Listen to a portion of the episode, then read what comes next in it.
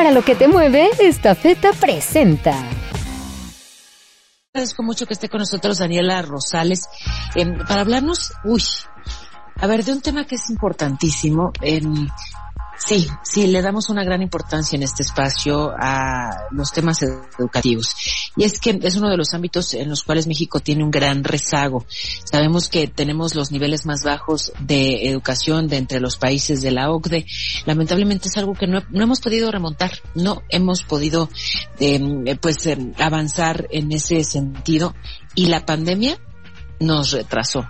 No solo a los mexicanos. La pandemia, pues desde luego fue un golpe global a, todo el tema académico y educativo. Y escuchen esto, los niveles de educación cayeron dos años en Latinoamérica debido a la pandemia. Daniela Rosales tiene los pormenores de este estudio y pues yo agradezco mucho que estés hoy con nosotros, Daniela. Hola, muy buenos días. Hola, hola Paola, buenos días. Mucho gusto de estar contigo.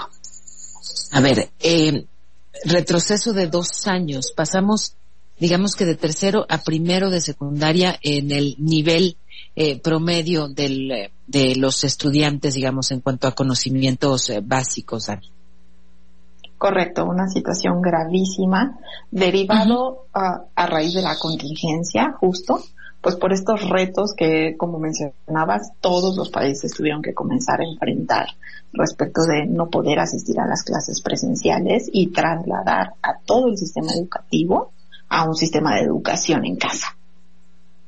Eso, claro, no es desde luego el mismo atraso para aquellos que cuentan con eh, conexión digital, eh, que para aquellos que pues no, no, no la tienen realmente para la totalidad de los estudiantes. ¿Cuál es el panorama para México en términos de educación luego de la pandemia? Pues mira, el panorama es sin duda retador porque se trata no solamente de regresar a las aulas, se trata también de pensar qué es lo que ha sucedido en los últimos dos años, en el último año y medio, ¿no? Y entonces, pues pensar que de repente no podemos partir solamente de la fecha en la que estamos regresando a las aulas, sino que tenemos que regresar un poco hacia atrás, hacer una evaluación de los conocimientos que los alumnos realmente adquirieron desde casa y a partir de ahí, pues tener que comenzar a construir de nuevo. Eso, aprendieron otras cosas, hay que decirlo. O sea, me parece que, que los niños y los adultos todos aprendimos eh, y adquirimos toda una serie de herramientas durante la pandemia, de pronto emocionales eh, y, y, de distintos ámbitos, pero en lo propiamente académico, ¿cuánto tiempo nos tomará recuperarnos y lo ves eh, en el horizonte? Pues mira, fíjate que esto que comentas que aprendimos otras cosas, creo que es un uh, momento en donde tenemos una oportunidad muy valiosa, porque aunque la contingencia trajo un montón de retos, también trajo un montón de oportunidades para aprender a hacer las cosas diferentes. Y el hecho de que los niños se hayan tenido que ir a casa a aprender, eso nos permitió entender que podemos trasladar la propiedad del aprendizaje hacia los alumnos también. Es decir, hasta antes de la contingencia, la propiedad del aprendizaje estaba dada en las aulas por los profesores. Dependíamos de si el profesor preparaba su clase o de qué tanto la preparaba para asegurarnos que los chicos adquirieran esos conocimientos o recibieran esos conocimientos. A raíz de la contingencia trasladamos esa propiedad y entonces ahora que estamos regresando a las aulas, pues podemos regresar con una conciencia mucho mayor de si tengo a un profesor que me va a facilitar herramientas, pero además ya soy consciente que yo mismo puedo tomar esta propiedad de mi aprendizaje, que mamá o papá pueden acompañarme mucho más en esa construcción, pues entonces eh, desde ese punto de vista podemos tener un futuro lleno de muchas oportunidades en este ámbito.